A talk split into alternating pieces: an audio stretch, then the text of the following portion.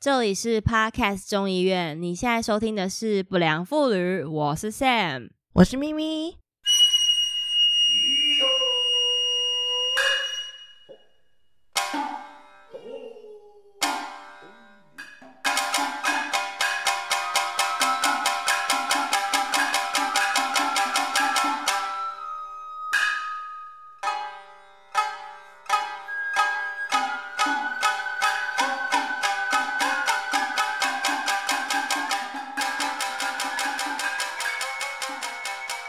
到我们第二季不良妇女，耶噔噔噔噔噔噔噔噔噔，我们回来了。我们回来了，而且我们，我本来要想说，而且我们什么带着什么复仇的火焰呐、还是什么，但也没有，我们就是很舒适的放了三个礼拜的假。你过去这个放假的时间，你做了些什么事啊？我呃，我在这边小小的度了个假，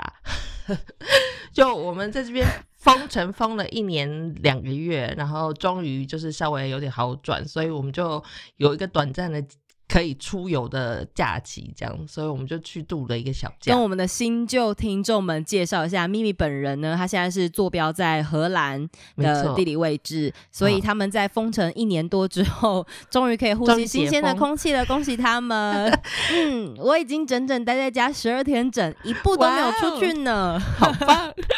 但是我觉得还 OK 啦，我我我没有料到，因为我以前是非常 outgoing 的人，我没有料到我可以这么宅，嗯，但可能也是我我找了很多事情做嘛，然后最近也几乎每天中午都有安排直播啊什么的，嗯哼，所以算是时间卡的很紧。嗯，在家其实有很多事情可以做的，大家不要乱跑。真的防就是防疫期间，大家可以好好的多跟自己的亲人们相处，还有你的家人们相处，然后你就会发现更珍惜有自己空间的时刻。That's right。我们今天我们今天要讨论什么呢？咪咪，我们今天哦、这一阵子大家应该都被那个新垣结衣结婚的事件，就是呃冲击，就蛮多男性朋友应该都受到很大的冲击。那我们今天就想要讨论一下关于新垣结衣，就是所谓的呃完美娇妻这种形象，这就是对世人而言是一个什么样子的形象？这样子。对，因为新我垣结衣很好奇，嗯我很好奇一个点，就是为什么新垣结衣会是所谓的完美娇妻啊？是《月薪娇妻》这部戏，所以她她是所谓的完美娇妻吗？还是他本来的那个荧幕形象？因为我其实过去对他的其他作品没有很熟，我也是从《月薪娇妻》才开始有注意到这个人，所以我有点不太确定他的，因为我我老公也不是喜欢这种路线的，他 就是比较。哎，所以是不是就是我所谓的这种路线？我觉得呃就是我我我觉得我看到，因为、嗯因为男性朋友称她为国民老婆嘛，就是她的他的，我觉得可能是日本人的形象，就是可能就是感感觉很温顺，然后她又是一直走了是一个比较清纯跟就是玉女形象的路线，这样子可爱。哦，我自己有一个还蛮嗯好的朋友，其实而且她后来就是也是被我介绍，她嫁给我先生的，就是也是好朋友。然后我那时候其实就觉得他们形象很相近，就是嗯、呃怎么说？也不是说温顺呢，我觉得也倒不是说好像你讲什么都不会反驳你，但是他不像我们这种，或者是不像我这种啦。就是如果比如说我老公跟我讲一个意见跟我不一样的，我我会我会直接的，就是我会有时候没有去，这我觉得这是不够智慧，就是嗯我不会说。用一个比较圆滑的方式让他过，我会直接的把伤口揭开，然后我就会就讲我我是宁可吵起来，对对，嗯，就我我不想要，为什么还要顺顺的，然后让我们的情况比较缓解再解决？当然，如果今天是工作的话，我可以这么做，可是我就会觉得，对啊，就是为什么要还要今天不管你错或我错，为什么我还要做一个台阶让你下？嗯。我会有一点点这样。对啊，可是就是所以新垣结衣在大家的形象里面，就是她就是一个很很很呃善良、很温顺的女孩。那我觉得亚洲男生好像就比较吃这一套，我不知道欧美的男生怎么样啊，但是就是我看到的亚洲男性都是比较喜欢女生的形象，女性的形象是这样子的，可可爱爱的，就是然后好像会有一种年轻的恋爱的感觉。对，然后可能就觉得呃这样子的女生会支持他们，然后会会听听他们的话或者是什么吧，我我不太确定那个心态是什么。哦。对，可能像嗯。我们这样子的形象女性，对他们来说就会有点呃有压力，就是他们的成长背景也好，或者是教育的呃从小到大累积的东西，没有习惯说今天可能要被 challenge，因为我们的教育体制里面比较少教我们去 challenge 别人，或者是嗯。被别人 challenge 的时候该怎么应对。对。所以长期以来，我们都觉得，我们通常呃，我们的成长背景跟教育嘛，就都是老师或者是师长或者是长辈丢什么给我们，我们吸收，我们 take it。那未来等我成长，然后比如说我变大人了，或者是我变某一个领域的权威的时候，也是。我下指令，然后别人 take it，比较不会嗯是说我们之间讨论，或者是有一个对权威可以被挑战的空间，没错，比较像是这样。对啊，所以我觉得那个形象就是她的形象之所以是完美的国民老婆，就是因为她是那样子的形象。可是因为她本人自己就是她，她说她自己就是一个普通的女生。那所谓的普通女生，我觉得她的定义是像我们这样子的人，就她不是一个完美的样子。她本人呐、啊，他说他本人私下也会讲脏哦话，就是比如说然后他可能也会有脾气，对然后也会对啊，就可能讲脏话。对，然后他说他懒的时候，也就是就是会整个人懒在家，什么都不想做，然后也会喝酒，也会什么，就是也是有不良嗜好的人。对，然后他他自己是觉得他呃那个新垣结衣这个形象，这个完美的形象，已经不是他自己的了，是一个样子，就是他那个东西不属于他这样子，所以他觉得他一开始的呃，就是他的演艺生涯，他觉得过得很很呃束缚，很痛苦。然后，所以我看到这个消息的时候，就是那个新演员跟他结婚这件事情，我其实觉得蛮看好的，就是觉得呃，新演员他也说过，他觉得他看到的新垣结衣是一个普通女生。所以他看到的新垣结衣可能不是像一般大众看到的她的样子，就是一个完美的那个呃，就是脱俗的女性有点包装好的感觉。对，所以我是觉得，可能这个这个组合其实是一个非常成熟的组合，就是他们是真的真心相爱，有看到彼此的，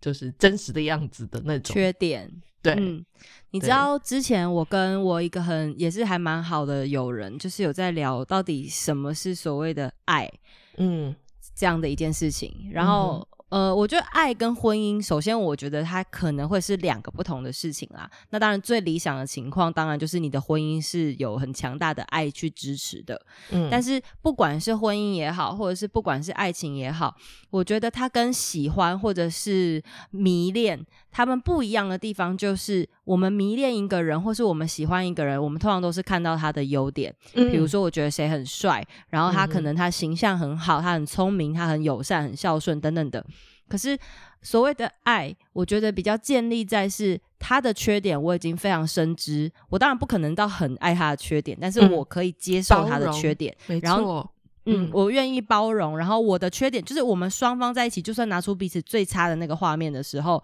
嗯还算过得去，或者是我们有愿意彼此在调整的空间。嗯那这个我觉得就是所谓的承受的爱情。然后我嗯觉得他们两个人或许就是，当然我也不知道他们两个到底就是实际相处状况嘛。嗯对，只是我我觉得会愿意，就是比如说我们今天呈现，因为相信每个人一定都会有一个外在形象是希望被别人所喜欢的，嗯所以我们会去呈现出那个比较美好的样貌。嗯可是，如果你只有那个美好的样貌被大部分的人看，其实会撑得很累，因为你也会有，就是就是会不被喜欢的部分呐、嗯那不被喜欢的部分，如果你也是很诚实的，可以呈现在你信任的人身边的话，其实就是很自在，就是做自己。嗯然后我觉得能找到一个可以支持你做自己的伴侣是非常重要的。没错，你觉得你在你的婚姻里面算是做自己吗？或者是你的另一半是做自己的吗？我觉得我我们算是很做自己的。我们一开始的时候，当然，所有一开始交往的人就会呃想要顾好自己的全面的形象嘛，就可能不会在对方面前挖鼻屎啊、放屁呀，或者是连上厕所这种事情，可能都要就是有点避讳什么的。那一开始的时候当然是这样子，就我们也是这样子经历了，不敢在对方面前打嗝放屁，也经历了一段时间。但是后来你真的住在一起，打嗝还好吧？打嗝就是一开始还是会有点介意，会觉得哦不好意思，就会会会会你知道 装你说不会打那种嗝 对那种超饱嗝那种对。然后当然放屁是绝对不行的，那时候一开始的时候觉得自己形象很硬这样子，然后后来你住在一起，你当然不可能 hold 住你的屁或嗝，你知道。然后一开始的时候当然还是会有点介意，我们就是每次放屁什么就是会躲起来，然后会有点害羞这样。那到现在就已经是一个。就觉得啊，这是我们真实的样子，爽朗的放出屁来，爽朗的放水屁都没有问题。水屁要小心，水屁其实很危险。水屁游走在危险的边缘呐。对，总而言之，水屁当然不能在你们，比如说已经说好两个人都已经脱光，准备要开始进行一些事的时候，突然放了一个水屁。我觉得，哎，我觉得不管是水屁或是固态屁，在床上的时候都很都很扫兴啊。最好就是大家肠胃很已经很健全之后再 再再开始嘛。对，anyway，不行啦。对，就是我觉得做的就是呃，就是相处久了，你自然就会变得比较就更更自然的，就是展现自己的。真实的样貌嘛？那我觉得，嗯，我觉得真的一个婚姻要维持，你真的必须要，呃，怎么说？就是你可以很很放松的做你自己，同时你也可以接纳你的伴侣是很很做他自己的人，这样子。嗯，因为有时候就是你知道，有一些人他可能会对自己特别的宽松，但对他人很严苛，嗯，然后就会对对另外一半特别的控制啊，或设限什么的。对，这样也不行。这的确是，嗯。对，其实像你知道，大家会人会在一起，就是很很多人都会讲嘛，三观要合。嗯，三观是什么？就是价值观、人生观跟世界观吧。如果我印象没错的话，嗯哼，对，就是比如说像世界观，我觉得就是呃，怎么说？像我们好比方说，好，我们两个人其实没有到那么的喜欢儒家思维，那我们可能比较喜欢的是讨论啊、challenge 啊这种。我们喜欢这种激烈的那个辩论，那叫什么？对，辩论的感觉。嗯，那这个跟我觉得这个跟世界观可能有一点点像。嗯，那你的另外一半能不能接受像你这样的沟通方式，或者是你们是不是能在你们能能区分什么叫做吵架，什么时候叫讨论，什么时候叫激烈的讨论？嗯，就是激烈的讨论还是没有到 not there yet，还没有到争执，你们只是在讨论，而且是就事论事。就是我觉得这个就是就是一种嘛，因为有些男生他可能就是。不管男生或女生啊，我觉得这边不分性别，他他就是没有想要有这样讨论，他就觉得 maybe 以和为贵啊，或是我们有些事情其实不用掏出来讨论没有关系。那我觉得没有什么叫好或坏，没有什么是对或错，就是两个人有没有站在同一个水平线上面，就是你们的世界观可能是相等的，嗯。然后还有人生观嘛，就是比如说你希望你的人生想要怎么走啊，然后还有包括你的人生成就最重要是什么，这可能跟价值观有一点点关联啦。嗯嗯，然后对，因为我前一阵子有跟你聊过价值观的话题嘛，对，就是我自己有时候我其实夜深 人静时，就是毕竟我还是文组的，虽然说呃我可能现在做的工作范围跟科技业啊什么东西有关。但很久之前，好，我记得我是不是有某一集，我我已经有点忘记这是私人跟你的电话，还是某一集有分享过，就是 因为跟你唱太常讲电话，我已经有点分不清，就是是公或私。但我有跟你聊过嘛，就是之所以我会选择做这个工作，除了当然我知道。这个工作是我喜欢的内容，然后也是适合我个性之外，最重要的关键是因为他薪水很高。然后，嗯，我觉得我在跟我先生，然后还有他们家的人面前的时候，我会觉得比较，就是我我能更做自己。对我我等于是换换取，我为了要做我自己，我必须要先达到某一些 standard，嗯嗯，然后再来做我自己，就要先买到门票啦。嗯，对啊，然后这一块我觉得算是我们原先价值观不同的那一块，就是我们大部分价值观可能是相近的，但是就是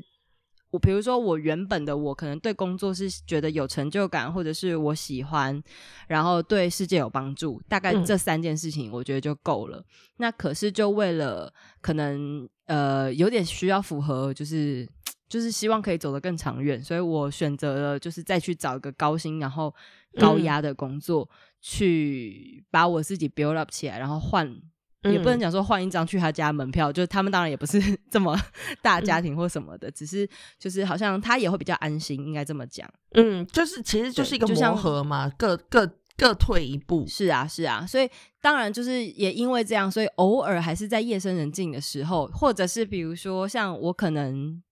尤其近年来，就是我当妈妈之后，我也是开始会更想要把时间就是 focus 在我自己还有家庭上面。嗯那呃与其说 focus 家庭，不如说我想要把我的家庭生活、我的生活跟我的事业是绑在一起的。那在公司行号里面工作，它比较不像是我的事业，它对我来讲就是一个工作的选择。可嗯是我其实是真的很想要做一个我自己的事情，然后它可以做很长远，做到我老，甚至可以传传承给我小孩。嗯那就是当然还好，就是我现在开始有在做一些 podcast 频道，是跟小孩子一起的亲子频道。嗯嗯。我那天不是有跟你说，就是我觉得，因为那一天我在做直播的时候，刚好有个小朋友，他就有举手，然后他就呃有跟我分享，他就说他是身心障碍的小朋友，然后每天因为我都有直播，所以他就是觉得跟我互动很开心，然后也希望我们可以碰面什么的。嗯。然后我那一刻我就觉得很暖心，嗯。呃，就是觉得我做这些东西，虽然他没有办法换到我们实质的收益或什么的，其实我嗯。一开始做亲子频道那一块，我本来就没有打算要靠它收益或或怎么样嘛。嗯对啊，然后，但是我那天的形容就是，我觉得这很像是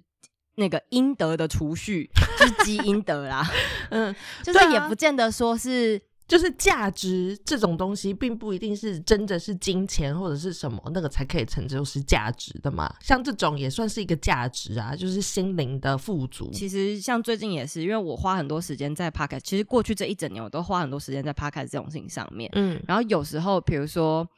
呃，在家里面家庭的分工等等的，我老公如果突然就是觉得不开心的时候，他就会觉得说，你干嘛一直花时间做那个不赚钱的事情？他他还是会讲这样子的话。嗯然后我那时候就会觉得，就是我们怎么我又到这个话题了呢？就是嗯你觉得他没有成效，可是不代表他没有用啊。就是嗯这件事情不赚钱，不代表它不是对的事情，没错，不是所有对的事情都一定要赚钱啊。嗯。这个我们也可以讲回嗯新垣结衣，就是他没错《月薪娇妻》这部影，就是日剧，大家可以去看一下。就是不要因为新演员跟他结婚了，就觉得这是一个纪录片。对 这纪录片还蛮好笑的，对，大家说这是纪录片这样，但是我觉得这搞什么、啊、把我当就是吃瓜吃瓜 群众就对了，对，但是我觉得《月薪娇妻不》是里面那种我撒狗粮。呃，对，撒狗粮。对，反正《月薪娇妻》这部日剧里面，我觉得他在讲婚姻里面的平权这件事情讲的还蛮蛮仔细的，就是在在讨论这个事情啊。当然，他也没有给出一个结论。然后我觉得我们之前呃，就是很红的那个呃，一九八二年生的金智英那个。韩剧、韩韩国嗯电影、里面也有讨论到这件事是情，就是其实我觉得不管是在亚洲文化，还是像我现在生活在欧洲，其实我跟我老公，嗯，算是比较少有这个问题，但是多少还是会有存在，就是关于这个在婚姻里面的权平权，就是因为男性在这个社会上，他们就是现在世界就是男女不太平等嘛，所以其实男性他们赚的钱就是。比女性多，不管他是不是一个同一个职位或者是什么，他们也比较有机会。你是说同工不同酬这对，个概同念吗？工不同酬，是的。所以对于男性来说，其实他们工作比较容易得到升迁，但是女性其实比较不容易，因为女性有可能会怀孕，然后你怀孕的期间你就不能去上班。可能就会比较麻烦，然后公司可能就会觉得啊，这样子的人可能就呃怎么说，就是觉得女性会比较麻烦，所以他们可能就不愿意给女性相等的呃呃权报酬权对权权限或者是说报酬这样子，所以我觉得那个是一个段呢、嗯，嗯，我觉得就是就是因为这样子，本质上就已经不平等了。所以在家庭里面的时候，女性有很多，像在欧洲啦，有很多女性生了小孩之后，她们即使嗯想要继续工作，但是都还是会决定说，啊，我们家因为男生赚的比较多，所以让男生去工作，我们还是要有一个人在家顾小孩，所以他们就决定放弃他们的工作，然后留在家里照顾小孩，这是他们自己的决定。就是我觉得大家有意识，是他们放弃了他们的理想，留在家里面，但是并不代表说那个就是家里不是他们的理想啊，只是他们就是他们做了选择嘛。那我觉得你不能因为这样就说啊，你都不在，你都没有工作，没有生产啊，然后你就留在家里面，好像很废什么的。金智英。金智英那部电影啊，他们就是韩国有流行一个字眼嘛，就叫做“妈虫”，也就是说，你当了妈妈之后，你就是社会跟家庭的寄生虫。对，我觉得这个话真的，我那时候看这部戏，我也是看到超生气。我记得我那时候就是在我的十四天隔离期间的时候看的，我气到就是打电话给我住在韩国的朋友，因为我有一个台湾的，他是我国小同学，然后他就是嫁给韩国男生，然后我就先就是我就气到跟他讨论这部电影这样子，嗯。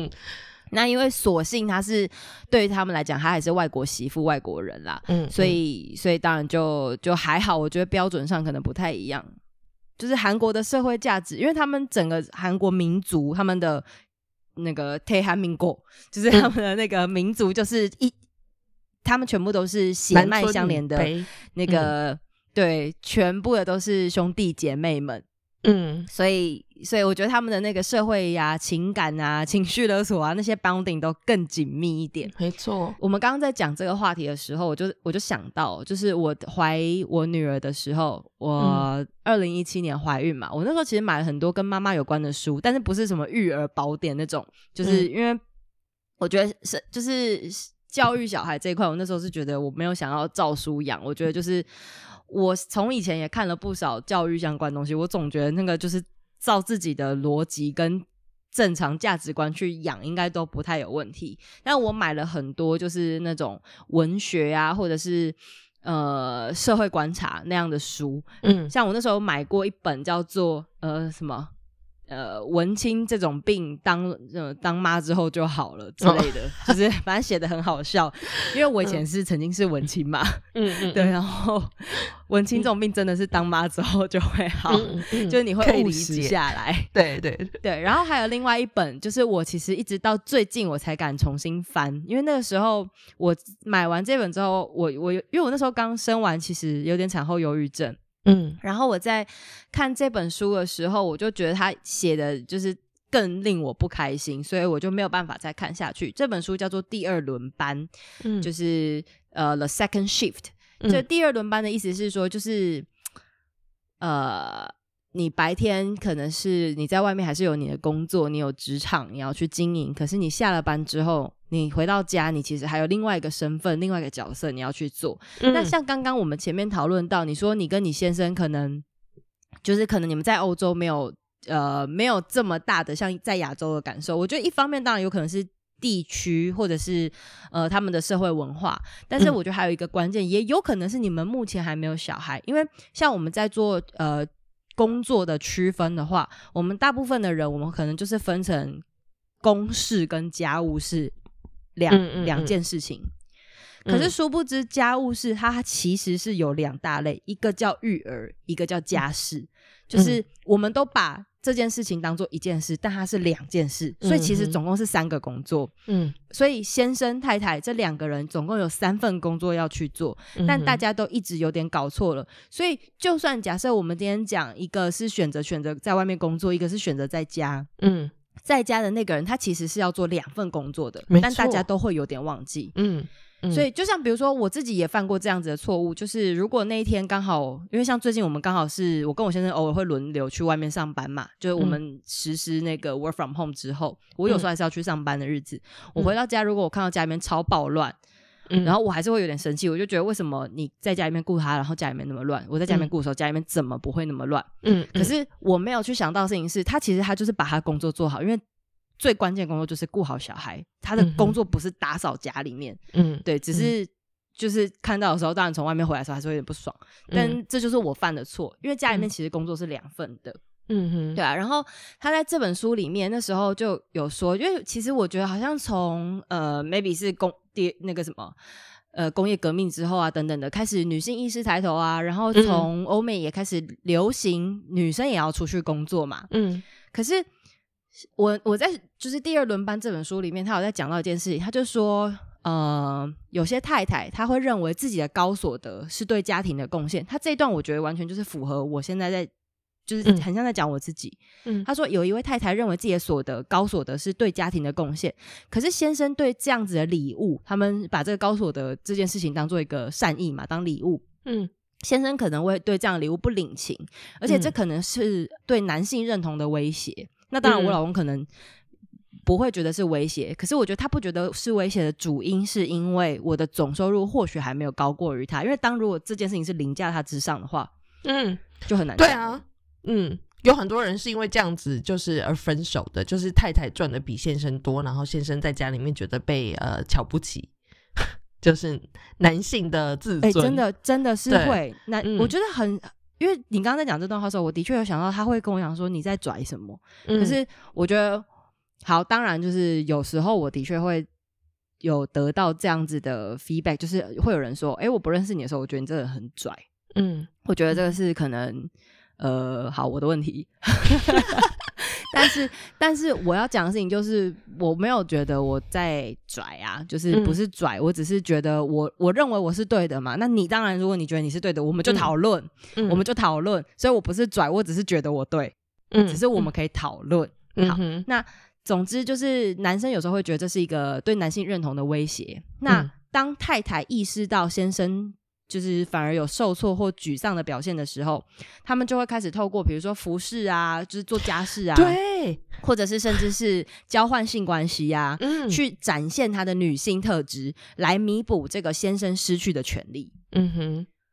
然后，然后你知道他有说，就是日常生活家事分工，其实就揭露了女生跟呃女人跟父权这个持续的。讨价还价，那很多就是希望先生分担家务的女性，其实很少直接跟先生摊牌，多数的人都是用间接的方式表达，比如说装无助啊，装病痛啊，就是啊我有点不舒服啊什么的，没错，或者是就像我刚刚讲，性生活，性生活也是交换条件之一。那还有一个很常见的，我在我在这个地方，我那时候就是画下一个重点，就是压榨自己成为所谓的 super mom 超级妈妈。嗯。我看到这段的时候，我因为你知道，我我一直在过去这三年多的时间，我有一点灌输我自己，甚至是我觉得这都是有点不好的影响。我其实在我前面几集的餐，就是餐桌上我自己的那个节目的时候，嗯，我一直都觉得说，哦，我自己是时间管理达人，然后我我营造的形象也就是，我只要想做什么事情，我大概都做得到，然后。我可以很多工，可是我都可以维持的还 OK，就是我自己给我自己的形象，然后我自己很努力往这方面做。嗯，但冷静一想，就是就像我怀这一胎之后，我今年才突然觉得说，为什么我要给我自己这么高的标准，同时也让我身边的人有这么大的压力？我身边人不是只有我先生啊，还有很多可能是我自己的妈妈朋友，嗯，或者是还有很多他可能是跟我同职业的人。不管是呃工作上遇到也好，或者是创作者也好，嗯，就是当我要拿我呃很努力出来的这个光环的时候，别人可能会觉得说，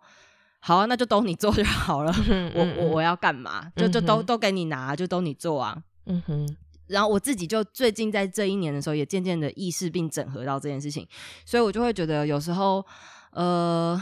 怎么讲呢？就是不用那么好胜，没有关系。嗯，然后，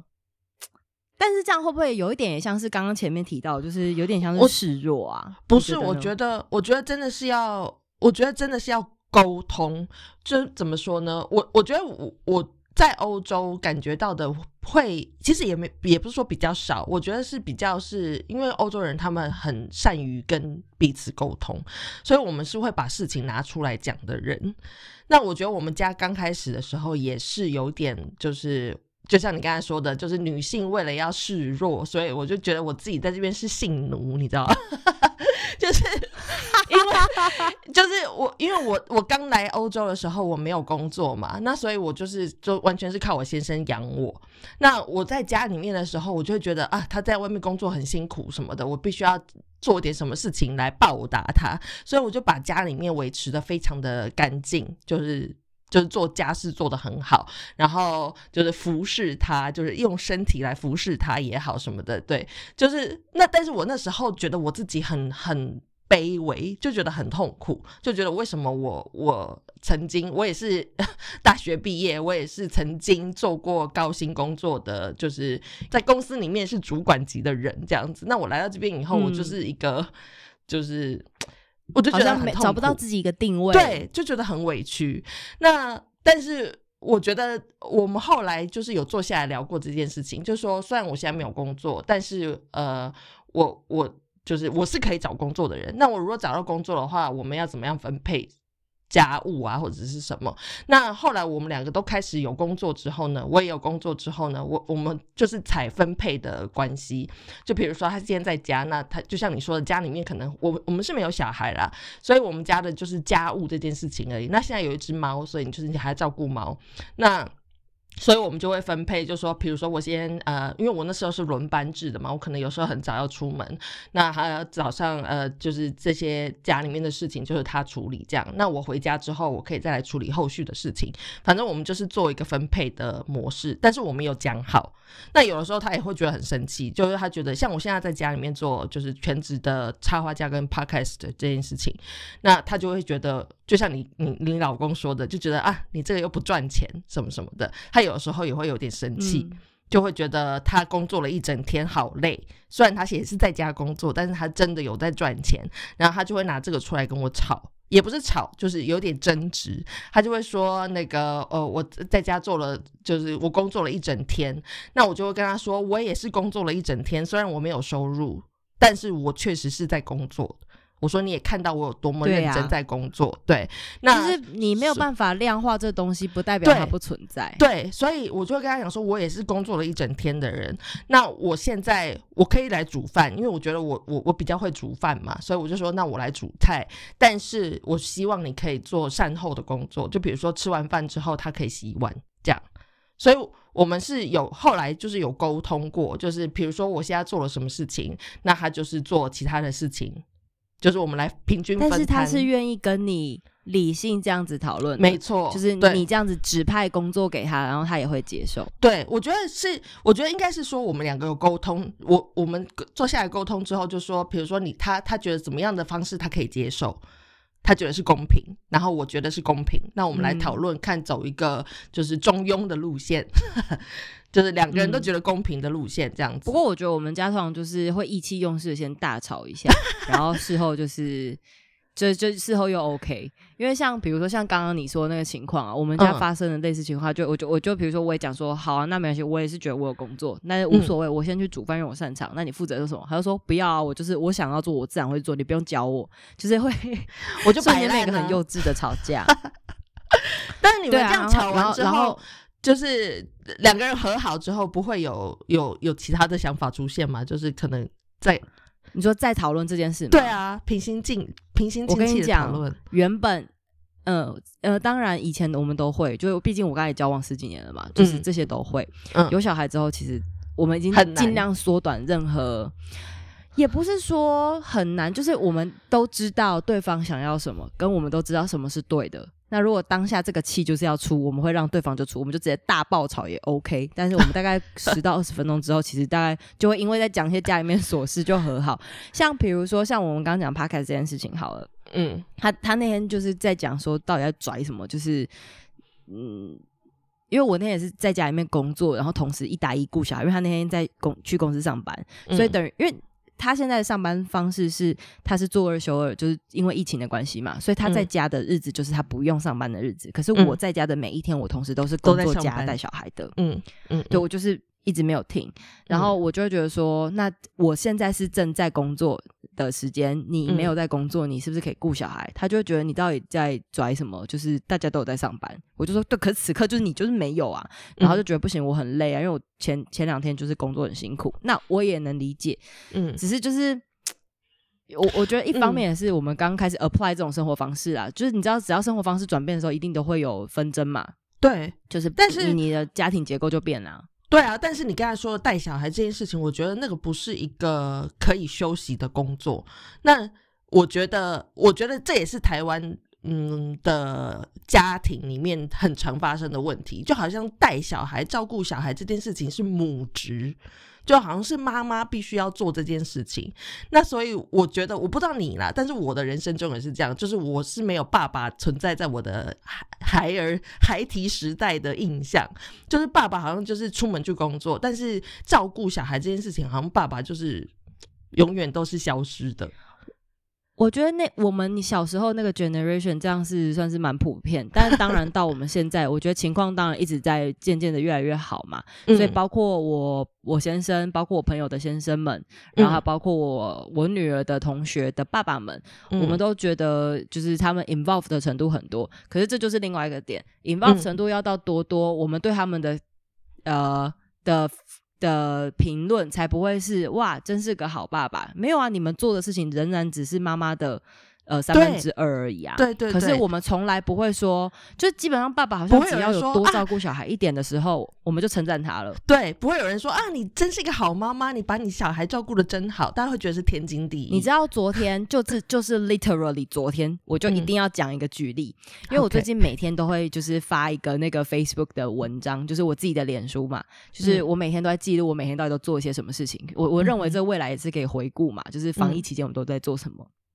然后顺顺便是一种那个叫什么自己居家记录，嗯嗯，对，然后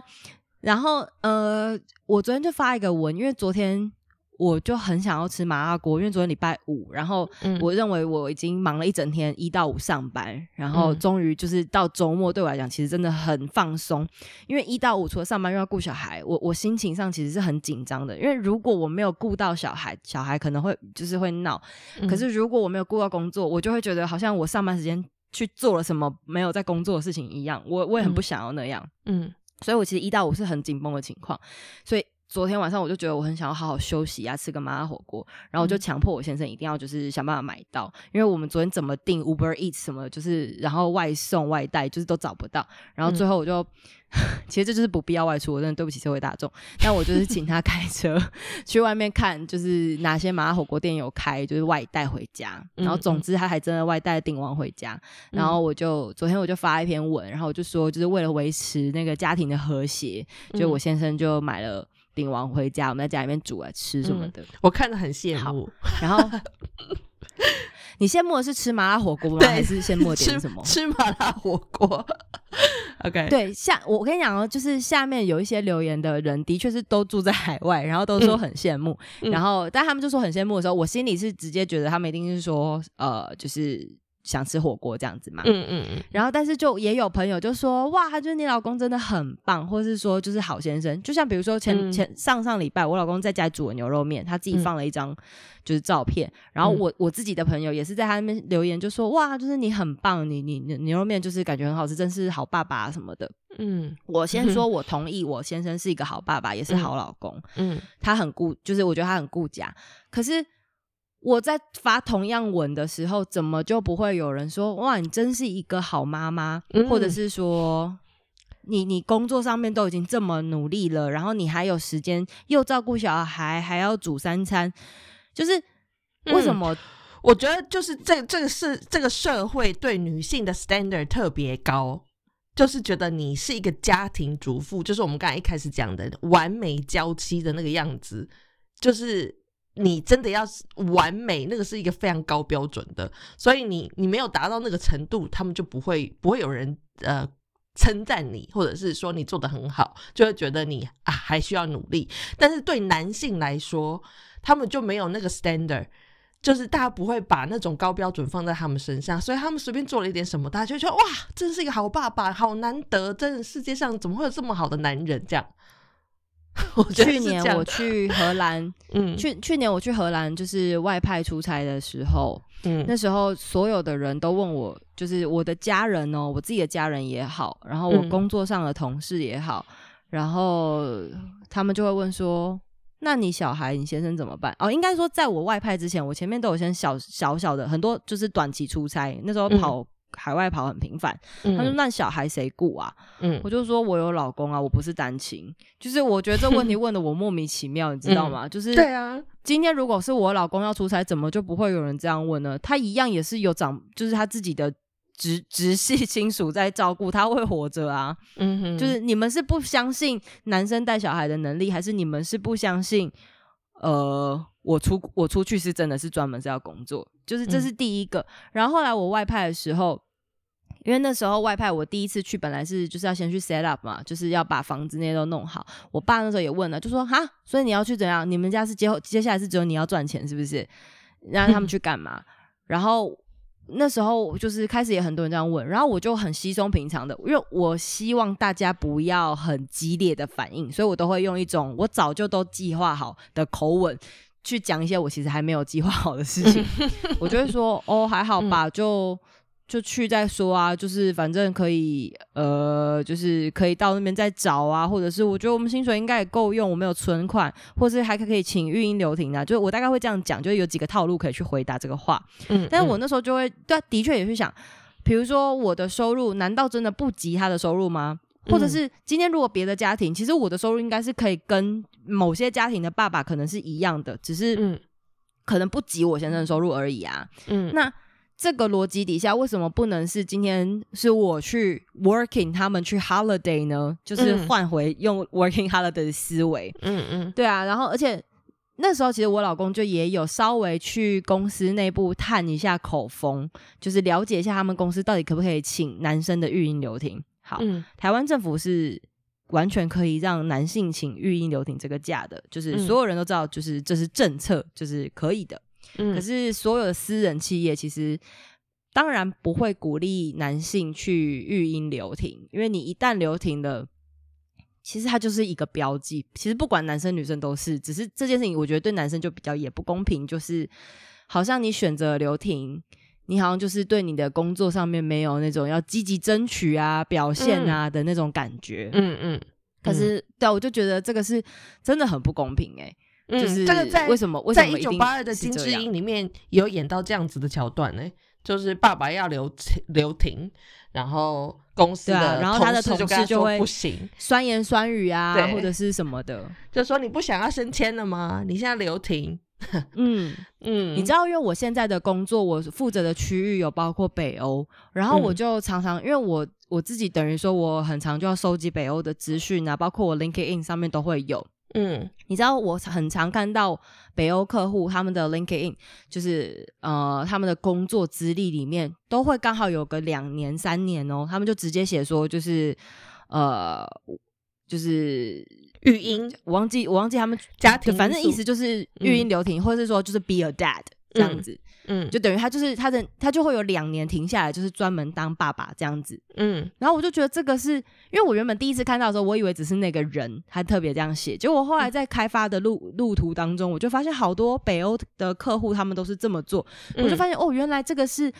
其实你知道，现在 LinkedIn 最新的 LinkedIn 就是更新到新的版本，已经有这样的选项，它就是可以被视为是一个职业的，因为它就是工作啊。是啊，带小孩，它不是一个，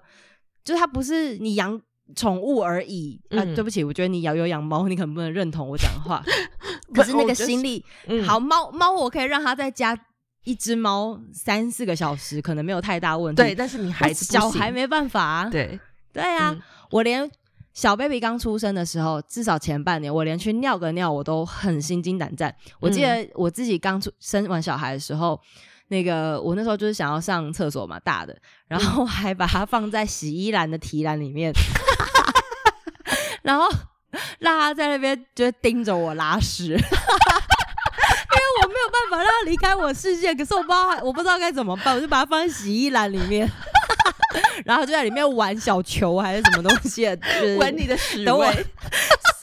闻我的屎味，没有啦，有点距离，好不好？而且我一上网就赶快结束了，没有办法尽情的在那边划手机什么的 啊。就是我只是要讲，就是像比如说，我记得挪威哦，而且不管是你自己生的亲生儿，或是你是领养小孩。嗯你只要是父母亲，你就可以有十一个月的带薪休假，嗯嗯，而且嗯父就是新手爸爸，甚至是有一个月的有薪假。嗯，他就是针对爸爸的，就是我刚刚讲那个新手爸爸这一块，所以他们是把你的人生我觉得这就回到我刚前最早前面还有讲一个价值观的事情，你的嗯。人生不是只有赚钱才是是有意义的事情，嗯，所以你在你应该说，而且还有包括你你所做的工作，不是每个工作都能被量化，可是这些事情它都是工作，是，对啊。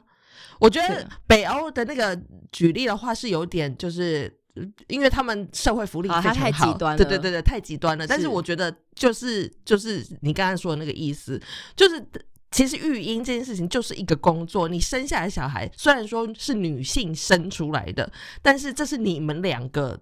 共同的结晶，那是你们两个的小孩。我觉得双方都必须要有付出，而且要知道要有一个前提是这个是一个全职的工作，你没有一天是可以休息的。所以你不能因为自己觉得累了，然后就把事情推给另外一个人，因为这个不是一个，就是一个可以这样子分它就是一个。需要被解决的啊，对啊，对啊。对，所以我，我觉得是要先有建设这个心态才行。在我刚刚说这本书第二轮班，它的呃书底，它嗯其实就引用了月薪娇妻的其中一段话，哦，所以其实他们是同一个概念。嗯嗯，他那段话就说，呃，那时候新垣结衣有讲，他说只要结婚就可以不用付我薪水，然后可以免费使用我，所以你觉得这样很务实，可是他是剥削我对你的喜欢，就是嗯因为原本他们两个在还没有真的在一起之前，就是所有的家务事全部都是按件计酬。嗯可是，一旦变成家庭的时候，当然，我觉得家庭就是彼此要互相付出。可是，工作就是还是工作啊，嗯就是家事就是工作的一种，它是家里面的工作，嗯除非你把。嗯它外包出去，请人来打扫，没错，那嗯。这就可以另外算，因为它就不是你们做的事，这是用钱可以很简单量化的。可是嗯正常情况下的家庭里面，你不会有真的是按照月薪这样，就算是家用也也很难去细分。嗯，对啊，所以我觉得这一块，呃，不管是完美娇妻形象也好啦，或者是婚姻里面要怎么样，就是才才能让双方都觉得呃能被尊重，然后有爱，可是同时又可以平衡。我觉得它是一个很长的，就是两两个人真的要一直很长的沟通才能达到的平衡。嗯反正其实我觉得，不管性别男，就是不管生理性别男女，或者是异性恋同性恋，其实我们都要摆脱掉自己原生家庭也好，或是你自己个人的这个迷思，然后去跟。就是你去跟你的另外一半，你要你们是等于是你们是新的细胞融合的一个新的个体，嗯，因为你们是共组家庭，所以你们是一个共同体，对吧？但是我觉得，就是当然啦，每每一个家庭它会有每个家庭的样貌，比如说跟公婆一起住又会是另外一回事，或者是有些人是跟 呃女生的爸爸妈妈一起住，那个是另外一回事。嗯嗯就是每一个家它都会有自己的问题，然后跟自己的解决方法。我觉得就是。最关键的，回到今天我们一个主题，就是不需要套用你自己的观念，然后架在别人身上，然后也不要觉得说，哦，我希望我的对象他就是一个高大挺拔，然后可能很风趣那样子的男性，或者是说我我希望我。我的女伴她是很会顾家，同时又很会赚钱，就是你不要去要求别人怎么样，你心里可能会有几个你希望的点，但是我觉得这个择偶条件这种事情应该是跟 personality 相关，比如说他是否善良，他是否诚实，嗯。他是否呃正有正义感等等的，我嗯觉得、嗯。我觉得那个比较是真正的元素，就是嗯。不管是选择对象或者是交朋友，我觉得那是看人的很重要关键。没错，好啦，希望大家喜欢我们的不良妇女，那这就是我们的路线，好不好？你如果喜欢的话，就欢迎你继续收听，然后你可以去 Mixbox 也好啊，然后去 Apple Podcast 给我们五星好评，然后跟我们留言互动，或者是 Podcast 众议院的 Instagram。Facebook 都可以跟我们留言做互动。那如果你不喜欢的话，基本上它是一个免费输出的一个呃音频，然后我们的目的呢也没有说就是希望灌输给任何人任何想法。所以如果不喜欢，但却还听到这边，呃，想必你可能是很想要。说些什么？你可以选择说些什么，但是我觉得就不需要，就是浪费时间去给我们一星啊、二星，就是大家彼此看的都不愉快，你说是吧？哈哈哈。好啦，那就今天就这样吧，非常挑衅的结尾，Yeah, it's me。好了，拜。拜拜。感谢各位的收听。呃，喜欢我们的节目的话呢，也欢迎周一的时候啊，继续去收听由顺 Cheryl 叉叉 Y 所主持的国际大动脉。那假设大家很喜欢我们的单元，也欢迎去下载 Mixer Box 这款由台湾本土团队创作，然后他们所制作的 App，这个是非常有高互动性的。我们除了不定时会开设语音房，开房跟大家互动，然后也会在单集的节目下方可以按赞，然后你们也可以想一些想要跟我们说的话，我们也都会回复。Podcast 众议院是一档日更型的节目，欢迎你在各大收听平台订阅，并且给予我们五星好评，还有分享给更多的好朋友，或者是呢，你也可以直接在 Mixer Box 上面。定期定额，或者是选一次性的赞助给予支持，让我们十一位主持人拥有更多的创作能量，继续陪你一起过生活。戴上耳机，开启声音，给你聆听新世界。一周听五天，天天新单元，夜夜听不完。Podcast 周一。